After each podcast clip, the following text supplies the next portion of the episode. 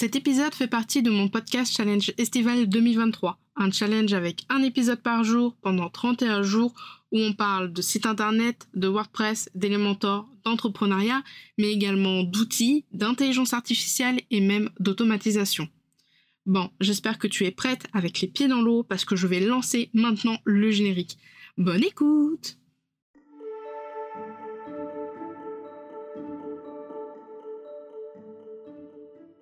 Bienvenue dans la Post Café, le podcast qui aide les indépendantes à comprendre l'entrepreneuriat et le web. Je suis Camille, webmaster sous Elementor et WordPress depuis 2020 et mon job, c'est d'aider les indépendantes comme toi à créer, développer et gérer leur site internet. Deux fois par mois, on se retrouve pour un nouvel épisode. Alors installe-toi confortablement, prends un petit café et je te souhaite une très bonne écoute.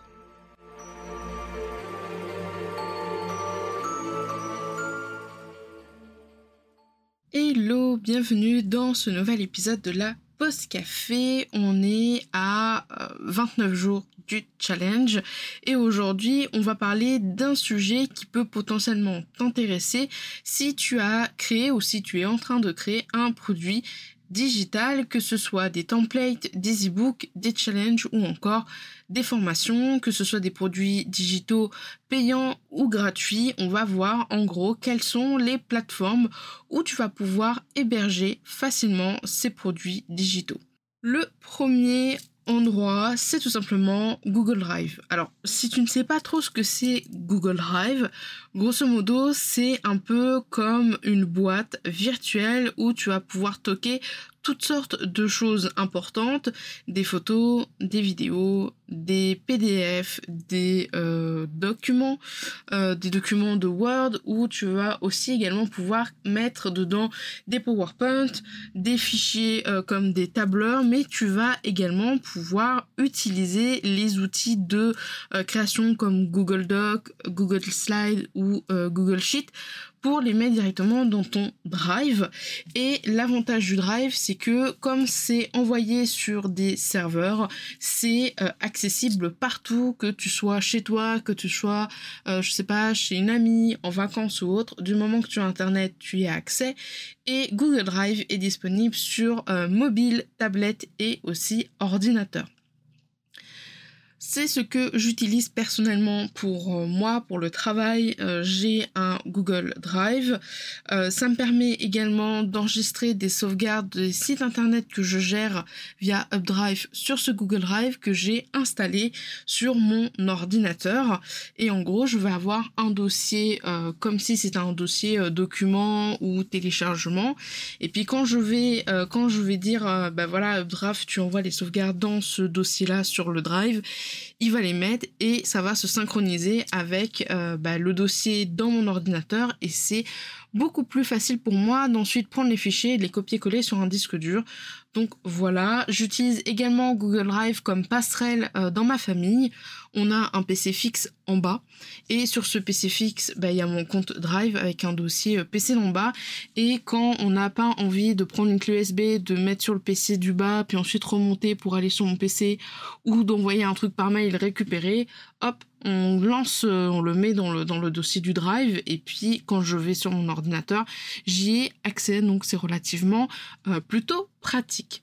Alors, il y a des avantages à utiliser bien sûr Google Drive pour euh, les produits digitaux. Déjà, tu as un stockage gratuit de 15 gigas, ce qui est quand même assez énorme.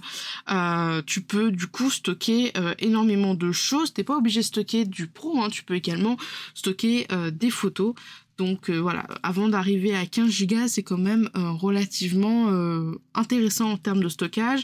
Comparé à Dropbox, parce que j'ai aussi un compte Dropbox, j'avoue que j'utilise Google Drive principalement parce que dans la version gratuite de Google Drive, il y a 15 gigas et Dropbox, il y a beaucoup moins de gigas disponibles. donc, voilà, c'est pour ça que je préfère utiliser Google Drive. Le deuxième avantage, c'est tout simplement la facilité d'utilisation et d'intégration avec d'autres services de Google. Euh, tu peux utiliser Google Docs, tu peux euh, utiliser Google Sheet, donc c'est relativement euh, pratique. Si jamais tu payes pour Google Meet, c'est-à-dire pour pouvoir faire des visios à plusieurs et surtout pour pouvoir enregistrer tes visios, quand tu vas enregistrer tes visios, ils vont automatiquement s'enregistrer dans ton Google Drive. Donc après, si jamais tu veux partager le lien du replay de tes visios euh, à tes clients ou à tes euh, élèves, tu auras juste besoin de cliquer sur la visio dans le Drive et de faire partager sous forme de lien. Et euh, enfin, tu as quand même une grande facilité en dernier avantage à contrôler les liens et les autorisations. soit tu peux partager des liens de téléchargement avec des personnes spécifiques, c'est-à-dire avec des personnes qui euh, auront donné euh, leur mail Gmail où tu vas pouvoir dire bah voilà il peut uniquement lire il peut commenter il peut modifier ou il peut être également euh, propriétaire enfin admin. Mais tu peux également dire bah voilà ce template là ou cet ebook là je veux qu'il soit uniquement accessible à ceux qui ont un lien. Et tous ceux qui auront le lien pourront télécharger ou regarder du coup ton produit digital alors bien sûr, il y a des inconvénients. Euh, bah la limite de stockage, ça peut être un inconvénient. 15 gigas pour certaines personnes. Moi, personnellement, je trouve que c'est pas vraiment un inconvénient. Je l'ai quand même mis, mais euh, voilà. Euh, depuis que je suis à mon compte, c'est-à-dire depuis 4 ans, j'héberge pas mal de, de, dossiers clients dessus. Et je dois être à 4, 4, 4 parfois 7 gigas, ça dépend. Donc franchement, il euh, y a de quoi faire, mais bon, ça peut être euh, un inconvénient si jamais tu fais pas mal de, euh, si tu as beaucoup de clients, si tu fais pas mal de produits digitaux ou si tu as beaucoup de dossiers par rapport à des formations, c'est vrai que ça peut vite grimper. Google Drive, il y a un énorme inconvénient au niveau des fonctionnalités parce que Google Drive n'est pas fait pour la vente de produits numériques, donc tu vas pas pouvoir automatiser certains, certains processus. Et euh, deuxièmement, le, enfin troisièmement, l'inconvénient pour Google Drive, c'est qu'il est absolument pas conçu pour héberger des formations en ligne. Alors, sur Google Drive, tu me diras du coup qu'est-ce qu'on peut faire en fait? Google Drive, je pense que c'est une très bonne solution quand tu commences ou quand tu n'as pas forcément les moyens ou l'envie de payer une plateforme spécifique pour mettre tes produits digitaux, mais pas n'importe lesquels. Google Drive, je pense que si je devais le réutiliser actuellement pour des produits digitaux, que ce soit Lean Magnet ou pas, je pense que ça serait pour tout ce qui est e-book, pour tout ce qui est euh, visuel. Euh, par exemple, je sais pas, je fais euh, un template de visuel Canva ou alors je propose des visuels euh, de je sais pas de story à la une par exemple. Euh, ça marchait beaucoup ça euh, en 2020 comme ligne magnet. Oui tu peux les mettre sur Google Drive et encore je trouve ça un petit peu compliqué parce que Google Drive tu peux pas demander à tout le monde le mail pour pouvoir les ajouter. Et bah, si tu as quelqu'un qui prend le lien et qu'il le partage, ben n'importe qui finalement pourra avoir accès à ton produit digital. Donc c'est un peu un peu dommage. Mais c'est vrai que euh, pendant un moment, quand j'avais euh, toutes mes ressources gratuites, donc euh, le PDF des 30 extensions utiles et pratiques, j'avais également template Petit Zen, j'avais également des PDF de moodboard et des images libres de droit. Effectivement, je les hébergeais sur Dropbox et Google Drive parce que c'est gratuit, c'est relativement facile. Il n'y a pas besoin de se casser la tête en choisissant une plateforme A ou B ou etc. Donc pour commencer ou euh, pour partager un, petit, un petit truc, je pense que Google Drive ou Dropbox, je pense que ça peut faire l'affaire.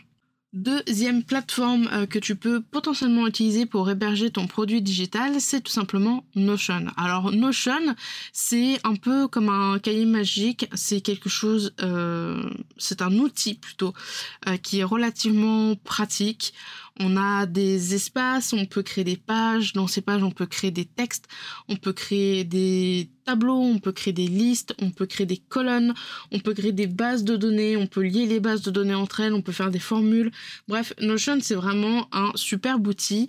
Je l'utilise depuis euh, fin 2021 euh, en version euh, la première version, enfin la première formule payante à 58, je crois, euros, dollars par an. Euh, je l'utilise aussi bien pour le pro que pour le euh, perso. Franchement, euh, Notion, voilà, je l'utilise tout le temps. C'est un très très bon outil. Attention cependant à pas trop, je veux dire, Notion est adapté, mais enfin, est, est très très large. On peut faire beaucoup de choses beaucoup de choses sur Notion. Par contre, voilà, il y a certaines choses pour lesquelles Notion n'est pas encore euh, tout à fait adapté et, il le sera peut-être jamais. Mais voilà, Notion, euh, ça peut être pratique pour mettre euh, tes produits digitaux. Alors, je vais te dire produits digitaux comme les templates, produits digitaux comme des, des PDF, comme des visuels à télécharger et tu peux également faire une sorte de challenge ou mettre des formations euh, sur Notion. Euh, ça, ça peut être euh, utile. Euh, donc j'ai fait euh, comme pour Google Drive, hein, j'ai fait trois avantages et trois inconvénients. Le premier avantage, c'est tout simplement la facilité avec Notion de créer des pages de vente, des pages d'inscription, des espaces pour les membres. Il est tout à fait possible de faire un site internet avec Notion. C'est possible de faire une page de vente ou une page d'inscription avec Notion et c'est possible aussi de faire un espace membre. Le deuxième avantage, c'est la possibilité d'ajouter des médias des textes, des listes. Tu peux vraiment faire quelque chose de plutôt euh, assez agréable à lire et de assez fluide finalement. Euh, tu peux personnaliser des pages, tu peux mettre euh, des médias comme je te le disais, donc tu peux intégrer des vidéos. Euh, soit des vidéos que tu as sur ton ordinateur, soit tu peux intégrer avec un lien euh, les vidéos. Tu peux aussi intégrer des PDF, tu peux également intégrer euh, des images, des gifs, tu peux intégrer également des maquettes sous Figma. Donc il y a vraiment de quoi de quoi faire. Et enfin, le troisième avantage de Notion, c'est que même si tu as Notion en gratuit, tu peux quand même faire des choses plutôt sympathiques. Parce qu'avec Notion en gratuit, je crois que tu peux ajouter euh, par mail, enfin tu peux inviter des gens sur euh, une page en particulier, euh, je crois que c'est 10 personnes 15 personnes, entre 10 et 15, mais au-delà de ça, tu as également pas mal de choses que tu peux faire. Tu peux également faire comme Google Drive, c'est-à-dire partager la page, par exemple, de ton challenge, ou alors la page qui présente les templates à télécharger uniquement avec le lien, c'est-à-dire que voilà, tu vas pouvoir dire bah voilà cette page là, euh, tous ceux qui ont le lien pourront y accéder, ils pourront euh, soit dupliquer le template Notion, soit euh, bah, accéder à la page, et tu peux également activer ou non le fait que cette page se retrouve référencée sur les moteurs de recherche, et ça je trouve ça plutôt sympathique. Les inconvénients de Notion, j'en ai deux en fait, en vrai. Euh, je suis en train de voir. Euh, j'en ai deux. Le premier inconvénient, c'est qu'il n'y a pas forcément d'intégration native pour les paiements en ligne. Euh, Notion n'est pas adapté pour ça. C'est pas une plateforme d'hébergement de produits digitaux à la base, donc il n'a pas de fonctionnalité de paiement intégrée.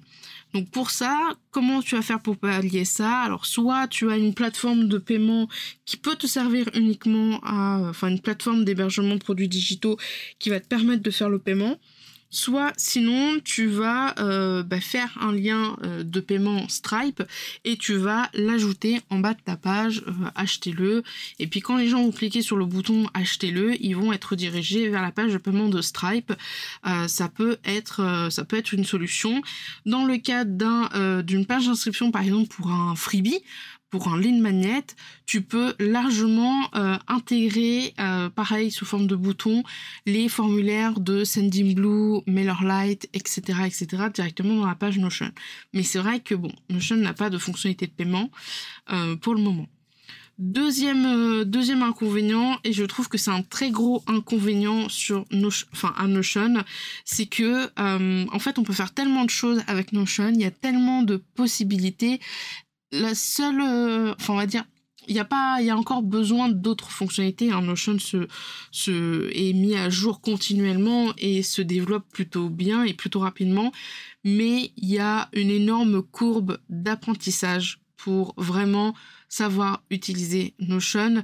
Il y a toujours moyen d'améliorer ces espaces et ces pages. Il y a toujours moyen de trouver d'autres systèmes, d'autres présentations, d'autres apparences visuelles euh, pour ces pages. Et en fait, la seule limite qu'on a, c'est tout simplement la capacité à comprendre Notion pour pouvoir faire la meilleure page possible, le meilleur espace possible, le meilleur endroit possible pour euh, bah, mettre ses produits digitaux.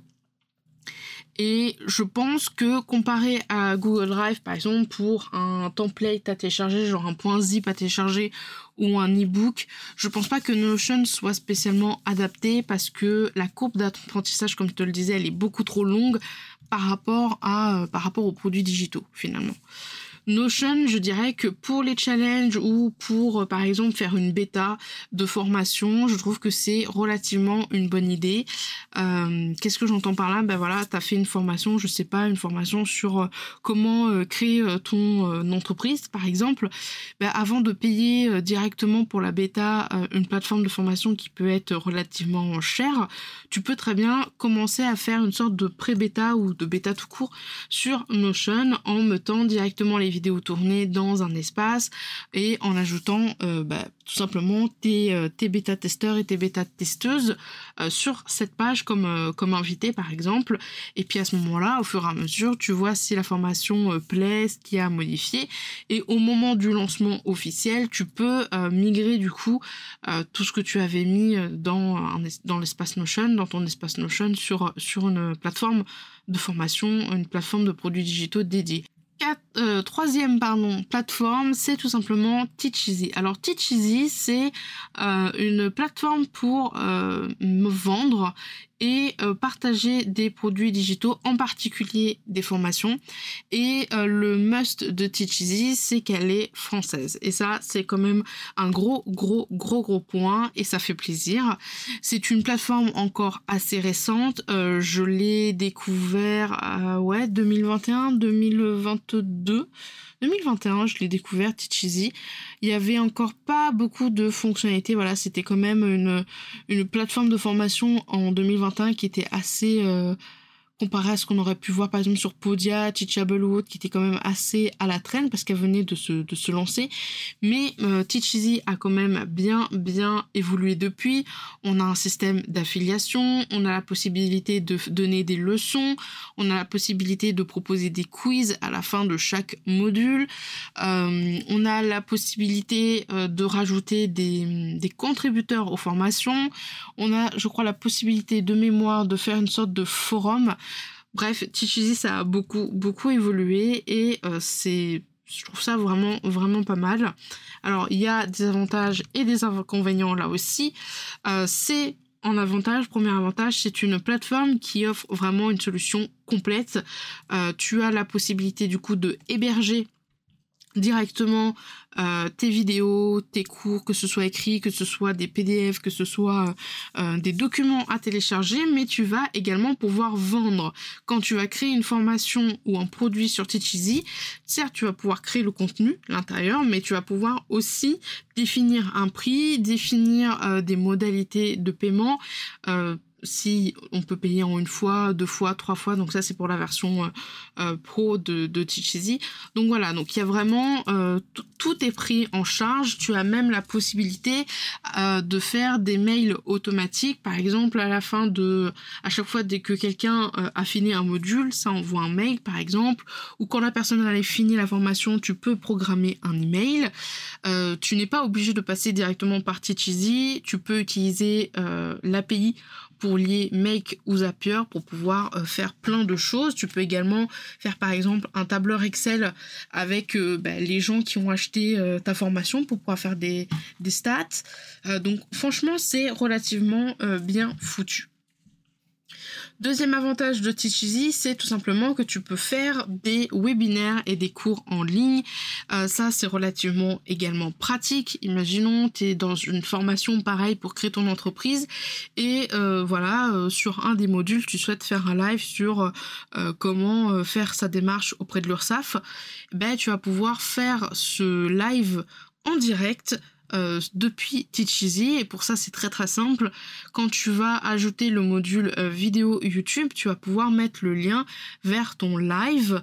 Euh, pense quand même à soit mettre ton live en public, c'est-à-dire accessible à tout le monde sur YouTube, soit à mettre ton live YouTube en non répertorié et il y aura uniquement les gens qui auront le lien qui pourront regarder et du coup ça permet aux gens de regarder ton live depuis leur espace de formation sur Teacheasy. Alors c'est ce que je fais actuellement sur Notion. Quand je fais un live pour le QG, dans la salle des lives, je mets le lien euh, non répertorié de mon live YouTube et du coup, les membres peuvent regarder le live depuis Notion. S'ils veulent parler, par exemple, dans le chat euh, du live, il faut par contre qu'ils viennent sur YouTube. Mais je trouve ça plutôt pratique le fait de pouvoir euh, mettre le lien d'un live et que ça soit pris en compte sur Teacheasy. Les inconvénients. Alors au niveau des inconvénients, je t'avoue que Teacheasy, euh, l'inconvénient pour moi principal, c'est que euh, c'est assez cher. Au début, ça allait parce qu'il y avait très peu de fonctionnalités, c'était le début. Euh, ils ont dû augmenter leurs tarifs et je comprends parfaitement. Cependant, pour un petit ou une petite entrepreneur qui commence par exemple à créer une formation ou qui commence à créer un produit euh, digital, euh, la version pro peut vraiment être très très chère, surtout si c'est pas assez rentabilisé.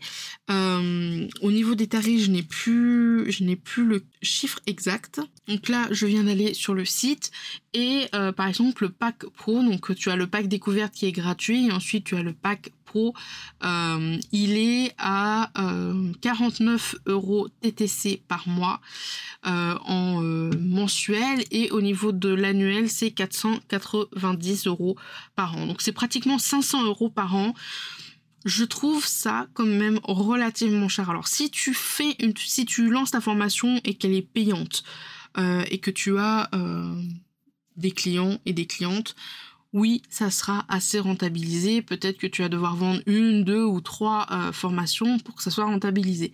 Si tu cherches une plateforme pour euh, partager des produits digitaux ou partager, je sais pas, une petite formation gratuite qui coûte, je sais pas, on va dire très peu cher, euh, ça risque d'être un petit peu compliqué si tu commences dans l'entrepreneuriat, si tu commences dans le monde de, euh, bah, de tout simplement euh, les, les, formations et les produits digitaux en ligne, quoi. Donc, euh, donc voilà. Et tu as aussi également un pack expert où tu vas pouvoir ajouter des membres d'équipe, euh, faire des espaces de euh, communauté, donc des espaces de groupe illimités. ils ont également intégré l'intelligence artificielle pour, ça s'appelle Copywriter IA. Euh, ça doit être certainement l'intelligence artificielle pour euh, t'aider à créer tes leçons. Euh, tu as également la possibilité d'avoir un CRM. Bref, tu as beaucoup, beaucoup, beaucoup de choses. Et là, on est sur du 990 euros TTC par an pour la formule annuelle. Et pour la formule mensuelle de ce pack expert, on est à 99 euros TTC par mois.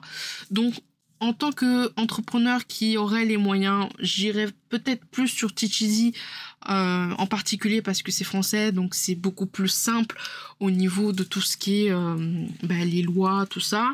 Le support, il est relativement super rapide, mais par contre, je trouve ça quand même relativement cher pour, euh, bah, pour quelqu'un qui, qui, commence, quoi, tout simplement. Alors, après, il y a toujours le, pack découverte, hein. ça nous donne trois formations, 70 apprenants maximum. bon, par contre, tu as 9% de commission par transaction. Euh, tu peux faire autant de contenu euh, que tu veux, tu as des quiz en illimité, tu peux vendre en illimité, tu as accès à trois codes promo. Bref, t'as quand même, euh, as quand même franchement de quoi faire avec la version gratuite de Teacheasy si tu commences. Dernière plateforme pour héberger tes produits digitaux, c'est une de mes plateformes préférées. Euh, c'est pas une plateforme que j'utilise à titre personnel parce que je ne vends pas forcément de produits digitaux et que je vois pas l'intérêt pour le moment en tout cas euh, d'investir là-dedans. Mais j'ai des clientes qui sont dessus et euh, je gère en fait leur compte. Je parle de Trafcard, notamment avec le module Learn inclus. Alors, Trafcard, c'est un peu comme un couteau suisse. Vraiment, c'est un couteau suisse cet outil. Euh, tu vas pouvoir vendre des produits digitaux, c'est-à-dire tu vas pouvoir vendre des produits. Euh, ça peut être des produits qui sont sur la plateforme de Trafcard ou à l'extérieur de Trafcard. Tu vas pouvoir, si tu prends le module Learn, tu vas pouvoir créer des formations. Euh, et dans ces formations, tu vas pouvoir ajouter des textes, des boutons, des images, etc., etc. Attention cependant euh, par rapport à Trafcard, si on fait Trafcard un petit cheesy. Sur Teacheasy, tu as la possibilité de uploader toi-même tes vidéos euh, de ton ordinateur à Teacheasy, même s'ils recommandent de, de, passer par une plateforme. Sur Trafcard, ils ne font pas ça, il faut passer par un hébergeur de vidéos. Souvent, la plupart des gens que j'ai déjà vus et chez qui ils sont sur Trafcard quand je prends des formations, leurs euh, vidéos sont euh, mises sur Vimeo. Euh, parce que sur Vimeo, quand tu payes l'abonnement, tu peux mettre plein de vidéos, mais tu peux également cacher les boutons et surtout le label comme quoi ça vient de Vimeo, et tu peux interdire le téléchargement, et ça du coup c'est relativement pratique.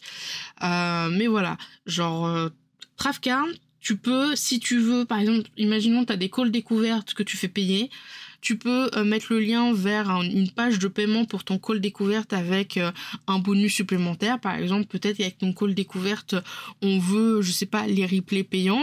Et eh ben, on va cliquer dans la page de paiement, ajouter en bonus les replays payants et puis ça va se faire tout seul. Euh, on peut personnaliser la page de paiement et la page de remerciement. Et euh, surtout, une fois qu'on a payé, si euh, c'est par exemple un call découverte, on peut directement atterrir sur euh, la page d'un Calendly par exemple ou d'un cal.com. On n'est pas obligé, par exemple comme sur Teacheasy, d'avoir une sorte d'espace de formation où on va avoir le lien vers, bah, vers l'agenda finalement. Je sais pas si je suis assez claire.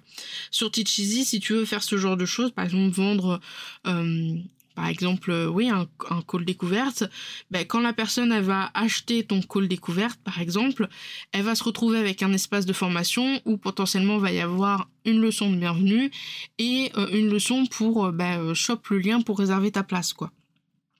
Avec Trafcard, c'est différent, on n'est pas obligé de faire ça. On peut très bien dire qu'une fois que le paiement est passé, on est redirigé vers un autre endroit. Sur Trafcard, on peut également faire des groupes, on peut faire des tags, donc ça c'est relativement euh, pratique. On peut ajouter plusieurs, euh, euh, moyens de paiement, PayPal, Stripe, Google Play, Apple Pay. Et depuis très très peu de temps, il y a le système Klarna qui est disponible avec Trafcard où en gros c'est un outil qui te permet de proposer le paiement en plusieurs fois, mais toi en fait tu es payé en une fois. Par exemple, sur euh, une formation à 500 euros, si la personne elle prend euh, payé en plusieurs fois avec l'ARNA, par exemple, toi tu vas recevoir les 500 euros euh, le jour même et en fait la personne elle, elle va être débitée sur 60 jours donc 250 les prendre enfin à la de suite et puis 30 jours plus tard 250 et donc ça, c'est relativement pratique, ce genre d'outil, parce que toi, ça te permet d'être sûr d'être payé. Et euh, bah, le client, ça lui permet d'avoir plusieurs facilités de paiement, c'est-à-dire d'étaler ses paiements. Donc c'est assez pratique, assez bien foutu, et le fait que ça soit disponible avec Trafcard, c'est quand même une bonne, bonne chose. Euh, si je vais parler des avantages, quoique je t'en ai déjà un petit peu parlé, euh, c'est une plateforme spécialisée dans les paiements en ligne et la gestion de transactions. Trafcard est conçu pour faciliter les paiements en ligne et euh, proposer plusieurs alternatives de paiement. Tu as euh, est relativement bien supporté par la plupart des passerelles de paiement, Stripe, Google Play, etc., etc. Et euh, le gros avantage de Trafcard, c'est qu'on peut créer des offres spéciales euh, c'est-à-dire qu'on peut mettre euh, soit des coupons de réduction, des ventes additionnelles ou des promotions, et on a également la possibilité de faire du de l'affiliation via Trafcard, et ça c'est relativement bien foutu. Il y a quand même des inconvénients à Trafcard, je trouve. Euh, le premier inconvénient de Trafcard avec le module Learn, c'est qu'on ne peut pas héberger de vidéos sur Trafcard. On est obligé de payer un outil, euh, par exemple Vimeo, ou alors des héberger sur YouTube en non répertorié. Et ça, je trouve ça relativement contraignant. contraignant. Le deuxième inconvénient de Trafcard, c'est qu'il n'est pas donné. Il est vraiment, vraiment pas donné. Il y en a à peu près pour, on va dire, 600, 700 euros maximum. C'est pas donné, vraiment pas donné. Par contre, c'est à vie. C'est-à-dire que là où sur Teacheasy, Podia, Teachable, System.io, tu vas payer tous les mois ou tous les ans, Trafcard, lui, c'est un gros paiement, mais c'est à vie. C'est bien parce que du coup tu payes en une seule fois et t'es tranquille, mais par contre faut savoir le rentabiliser.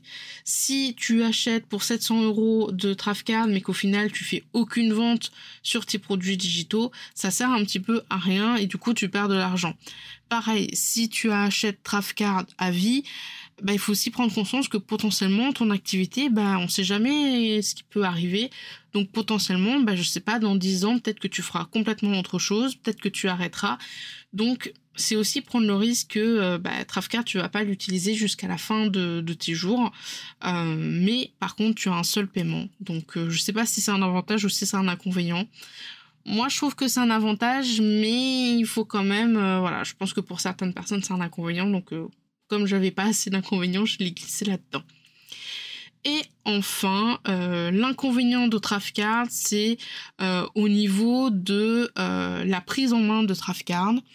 Euh, j'ai très peu trouvé de euh, tutoriels français sur des choses assez techniques de Trafcard, comme par exemple euh, comment ajouter un nouveau module de paiement, comment modifier la page de de paiement.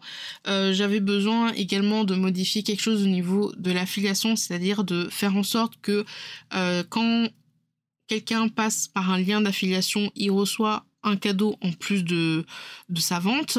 Euh, j'avais vraiment besoin de tutoriels assez techniques et en fait en français il y en a pratiquement pas. Les seuls potentiellement tutos français que j'ai eu ne sont pas assez complets, ne sont pas assez précis. Et euh, d'un point de vue en anglais, euh, la plupart des contenus en anglais, je n'ai pas trouvé chaussures à mon pied parce que j'ai pas du tout la même chose et des fois c'est vraiment trop technique. Euh, voilà, je, je, trouve que même au niveau de la documentation de Trafcard, je trouve qu'elle n'est pas assez complète, elle n'est pas assez précise. Et bah, c'est vraiment au tâton quoi. Au début, quand je me suis lancée du coup pour une cliente à gérer euh, à gérer Trafcard, même si euh, j'avais la formation de Geneviève Gauvin par rapport à Trafcard avec des vidéos on va dire de base, euh, il y a certaines choses que je voulais voir vraiment en profondeur et en fait j'étais un peu euh, obligée de tâtonner, c'est-à-dire de tester petit à petit des petites choses pour voir comment ça se goupillait parce qu'en vrai j'ai pas trouvé de contenu, j'ai pas trouvé de, bibliothèque, j'ai pas trouvé de j'ai pas trouvé de tutoriel très précis et j'ai besoin d'avoir des tutoriels très, très, très précis pardon, sur ce genre d'outils. Donc voilà, euh, si jamais il y a euh, un Français ou une Française qui a envie de faire une formation sur Trafcard, n'hésitez pas, lancez-vous parce que je trouve que ça manque cruellement de, de formations euh, dessus et surtout des formations très pointues, très techniques, pas juste des formations en surface ou des contenus en surface sur comment utiliser Trafcard. Voilà, Bon, eh ben écoute, globalement, euh, pour te faire un petit résumé, une petite conclusion sur euh, ces plateformes pour héberger des produits digitaux, je dirais, on va faire crescendo, que si tu es une personne qui a déjà vendu plusieurs formations, qui a déjà, on va dire, une bonne communauté, qui fait déjà des ventes, euh, où tu as suffisamment d'argent, où tu es déjà bien bien posé dans le game de l'entrepreneuriat, euh, tu peux essayer d'aller sur Trafcard. Je pense que c'est vraiment un très très bon outil pour vendre des produits, pour vendre des formations, pour vendre des ateliers, pour vendre des webinaires, pour vendre tout simplement en ligne. Si jamais euh, tu es euh, un petit peu plus petit, c'est-à-dire que tu vends un petit peu de formation, tu as quelques petits clients, mais tu t'attends encore un petit peu, je pense que Teach peut faire l'affaire pour toi. Euh, que ce soit Teach en version gratuite ou que ce soit Teach en version pro, je pense que quand tu commences la formation en ligne, quand tu commences le fait de vendre des produits digitaux sur internet, je pense que Teach Easy peut t'aider largement et pour commencer, euh, ça peut être pas mal.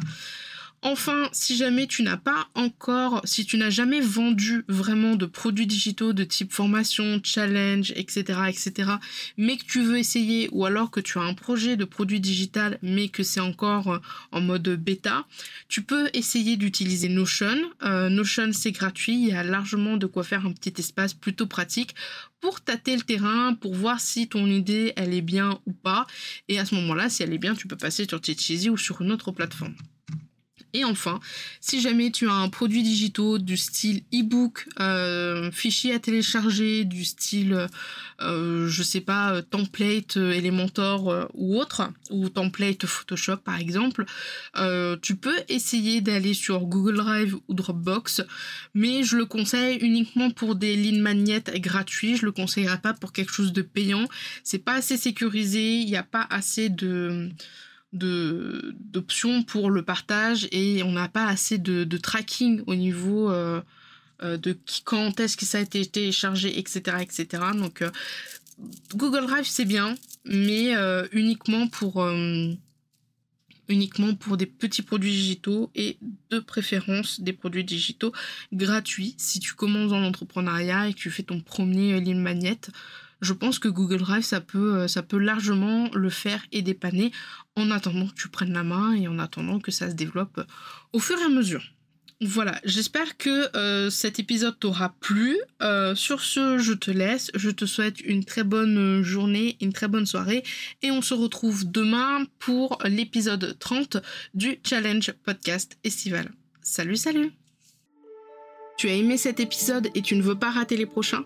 Alors abonne-toi à la pause café sur la plateforme de ton choix. Et si la pause café te plaît, n'hésite pas à me laisser un avis et une note sur Apple Podcast pour le faire découvrir à d'autres entrepreneurs. Si tu n'as pas Apple Podcast, pas de souci, tu peux le partager autour de toi en me mentionnant avec Camille David P15. Sur ce, je te souhaite une très bonne journée, une très bonne semaine et je te dis à la prochaine dans un prochain épisode. Salut salut